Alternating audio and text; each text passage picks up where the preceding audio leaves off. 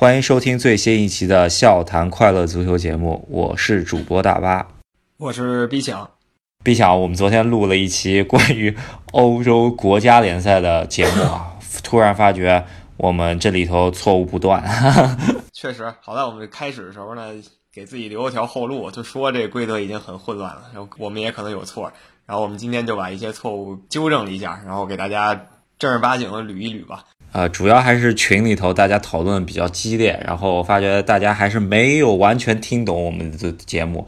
昨天的所说的这个赛制呢，其实百分之九十应该是说对了，然后有百分之十是有错误，我们把这些错误给纠正一下吧。对规则不太清楚呢，可以多听一期这期节目，这期只讲规则，不讲别的，把这整个规则捋一遍吧。啊，可以啊，那就是欧洲国家联赛总共是五十五个球队参加，分四个 level：欧超、欧甲、欧乙、欧丙。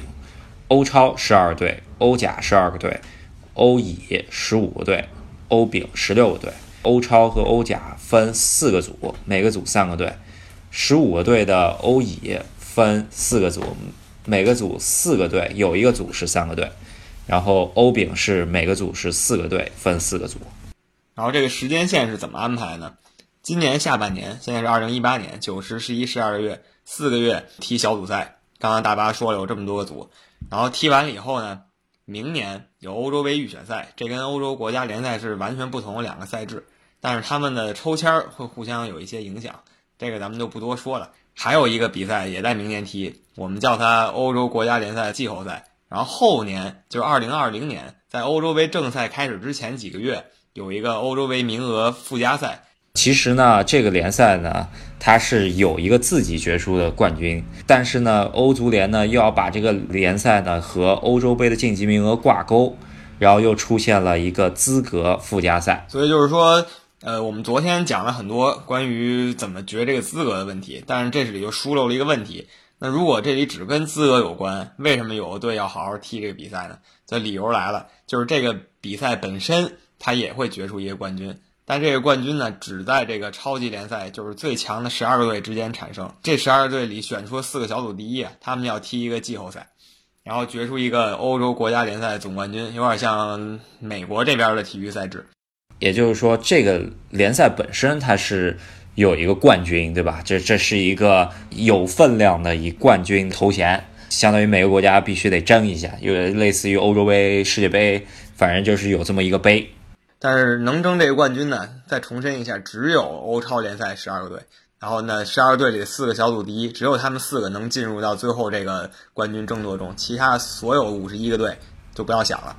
进去这个季后赛制的四个队两两厮杀，拿一个方式排名吧，排第一和第四的队踢，然后第二和第三的队踢，然后进决赛再踢一场。然后，所以这个比赛它是有三四名的。刚才说到这个比赛，还有今年踢的小组赛，这两个加到一起，算是一个比较完整的赛制了，也跟我们平时看的体育比赛非常相似。有一个冠军，这个联赛有一个完美的收尾，其实是在一九年，但是到了二零年的时候，才会把这个联赛再度激活，去争夺欧洲杯余下的名额。对，呃，为什么要那个时候去争夺呃欧洲杯参赛权的余下名额呢？是因为欧洲杯预选赛是明年一九年三月份，至十一月份踢完了。这个时候二十支球队，我们上期节目也说了怎么怎么决出来的。二十支球队决出来之后呢，还剩四个名额是在二零二零年欧洲杯开始前的三月。重新激活这个欧洲国家联赛，然后去踢一个晋级附加赛。就二零年这个晋级附加赛和一九年踢的这个季后赛已经完全没有任何关系了。二零年附加赛的参赛球队呢，是根据一九年的预选赛和一八年的国家联赛两个一起定的。你一九年预选赛失败了，你一八年的国家联赛踢的还不错的球队，才有资格进入到二零年的复活赛，或者说我们管它叫附加赛。这四个名额到底是怎么取的呢？很多中文媒体都是说是什么 A 呃，就是欧超联赛里头，呃，晋级的四个队拿这四个名额就是不对了。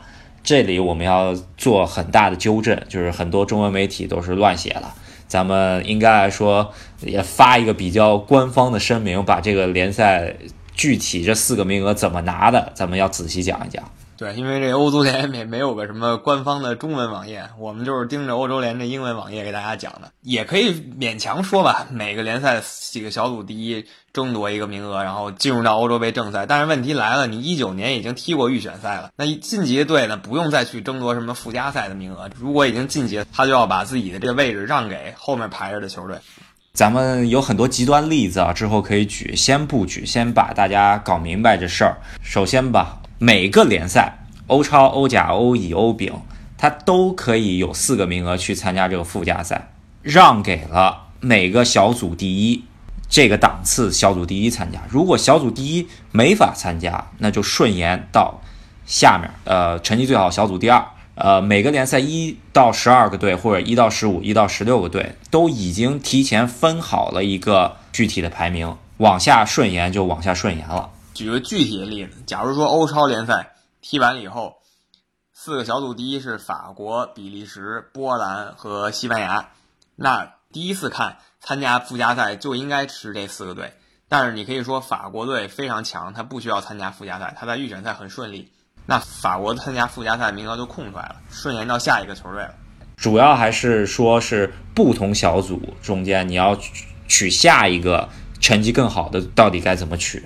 一个就是看呃积分，然后再看净胜球，然后再看进球数，呃之后再往下排，能排到第十一位，这就就不多说了。然后还有一个重要规则，我们昨天也讲了很多遍，就是低级别联赛的小组第一们，如果他没晋级欧洲杯正赛，他要参加这个附加赛，那他面对球队呢，一定不会来自于更高联赛。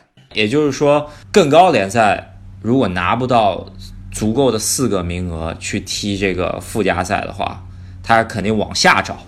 但他往下找的时候，他会排除下面联赛的小组第一。我们可以举一个例子啊，比如说这届捷克队是欧甲联赛第一组的小组第一，然后呢，捷克队在明年一九年的欧洲杯预选赛上还失利了，他没晋级欧洲杯，这时候他就要参加附加赛了。但是呢，假如说欧超联赛名额不够。捷克队是不会被调到欧超联赛的那个附加赛，他还参加他欧甲联赛自己的附加赛，这就是对他好好踢这个国家联赛的一种变相奖励。然后顺延到相当于是以我前面所说的那个机制所排出来的第五名，如果第五名没参加呢，继续往下顺，顺到第六，直到顺到这个级别第十二名啊，没了，没队了，只能往下找了。可是他往下找的时候是欧甲。欧甲的小组第一们，呃，就是直接排除不找这些队，他只是往下找。如果还没有，再往下找，找到下一个。呃，理论上呢，呃，欧超、欧甲都没有，那欧乙肯定是有的，因为你再怎么排，你也数不出这么多个队来。那咱们就来说一点极端例子吧。十二个队，欧超都都拿了，都拿预选赛名额了，然后欧甲里头八个队都拿预选赛名额了，那。最后有可能的情况就是，欧甲的四个队升到了欧超的晋级赛，但是呢，如果这四个队里头有小组第一呢，必须留在欧甲的附加赛。嗯，那也就是说，欧超的附加赛里头很有可能会出现欧乙的球队，而且是欧乙非小组第一的球队，这相当于难了。这是，但是你仔细算一下啊，你再怎么算。如果这种情况出现了，你再怎么算，你也你那手也伸不到欧丙那儿。所以欧超附加赛最极端的情况就是有欧乙球队参加了。啊，对。但是如果你是在欧超里头，你去踢一个欧乙联赛的非小组第一的话，这要是拿不下，那真是相当搞笑了。所以我们一定要再重申一次。就每一个联赛，它有两种排名。第一个是四个小组，每个小组有单独的排名，它还有一个总排名，就这十二个队或者十五个队或者十六个队，它有一个总排名。就如果说小组第一没取的话，他不是取他小组那个第二名啊，他可是从总排名里抓一个队，那个总排名你那队跟他不一定是一个小组。总排名也是先看你是第二，他肯定是取最好的小组第二。咱们就就直接拿现在这个情况来举例吧。假如说现在这些已经踢完了，然后按照当前排名，欧超联赛。四个第一是谁呢？波兰、法国、比利时、西班牙。然后呢，假如说这就是最后排名了，那波兰、法国、比利时、西班牙到了一九年，他们要踢这个欧洲国家联赛的季后赛，决出这个联赛真正的冠军是谁。然后这冠军到底是谁呢？咱们就假如说是法国，比如说法国夺冠了，然后这个事儿就结束了。然后但是明年还要同时进行的是欧洲杯预选赛。然后呢，欧洲杯预选赛踢完以后，一堆二十个队晋级了，还有四个名额。那这四个名额就通过这个附加赛来拿。这附加赛在二零年，那附加赛本来参赛呢也应该是波兰、法国、比利时和西班牙，但这四个队很有可能说法国、比利时、西班牙都已经晋级了欧洲杯正赛了。那剩下那三个附加赛名额从哪儿拿？咱们顺着总排名往下抓，比如总排名第五现在是意大利。但意大利也晋级正赛，那就抓第六，抓第六德国，德国还晋级，那就抓第七英格兰，还晋级抓第八瑞士，可能瑞士没晋级，那波兰、瑞士参加附加赛，然后再往下抓葡萄牙、冰岛、克罗地亚、荷兰。假如说葡萄牙、冰岛、克罗地亚、荷兰也都已经晋级了这个欧洲杯正赛了，你要从甲级队去抓，你抓甲级联赛，你也不能从那甲级联赛的四个小组第一那儿去抓，你只能从甲级联赛第五名开始抓，就是总排名的第五名。然后同理，如果你甲级联赛也抓完，你还没满足你超级联赛名额，你就去乙级联赛抓，那你依旧只能从乙级联赛的总排名的第五名开始抓。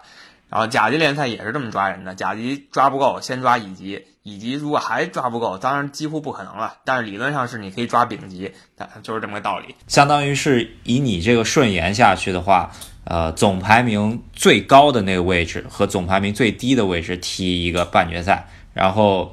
然后第二和第三踢一个半决赛，这样子踢出来一个决赛。决赛以后，相当于是争那个名额。对，所以我们归根结底，这个整个赛制，一九年有一场类似于四强对话的季后赛，然后二零年有四组四强对话的附加赛，等于有五个这种四强对话会出现，一共是五个，只有。一九年六月份那个会踢三四名，其他不踢三四名，因为没有意义。嗯，对，你说你已经被淘汰，你还争个什么劲，是吧？就没有意义了。所以这个事儿就这么说。我觉得我们应该已经说的比较清楚。再把一个极端例子讲一下吧，那就是如果说欧超联赛的四个小组第一在欧洲杯预选赛中间都没拿呃欧洲杯正赛名额的话，那就这个事情就比较搞笑了。相当于一九年。六月份，他们首先要踢一个欧洲国家联赛的季后赛，然后决出一个欧洲之王。然后这四个队呢，既然没有拿那个欧洲杯正赛的资格的话，他们二零二零年三月份呢，还得再去踢一个四个队附加赛，然后再决出一个欧洲杯名额。这相呃，这相当于是这四个队来回。又踢了一遍四强赛制的比赛，相当搞笑，我觉得。就大巴举个例子，咱们具体一下，就是我给它具体化。就比如现在小组第一还是那四个：波兰、法国、比利时、西班牙。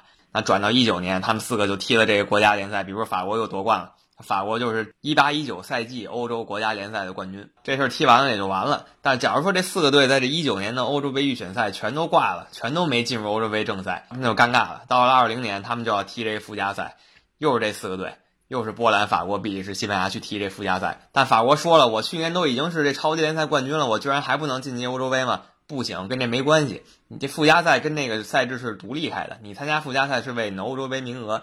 就如果出现这种情况，他们四个还得再来一次四强对话，那可能这次就是比如说比利时，哎赢了，比利时就晋级欧洲杯了，另外三个队就回家了。这个赛制非常令人难以琢磨啊！这个我觉得应该是，呃，足球有生以来 最难理解的一个赛制了。但是我们已经吃透了，不知道大家没错，反正你牢牢记住两个事儿，一个是小组排名，还有一个是总排名。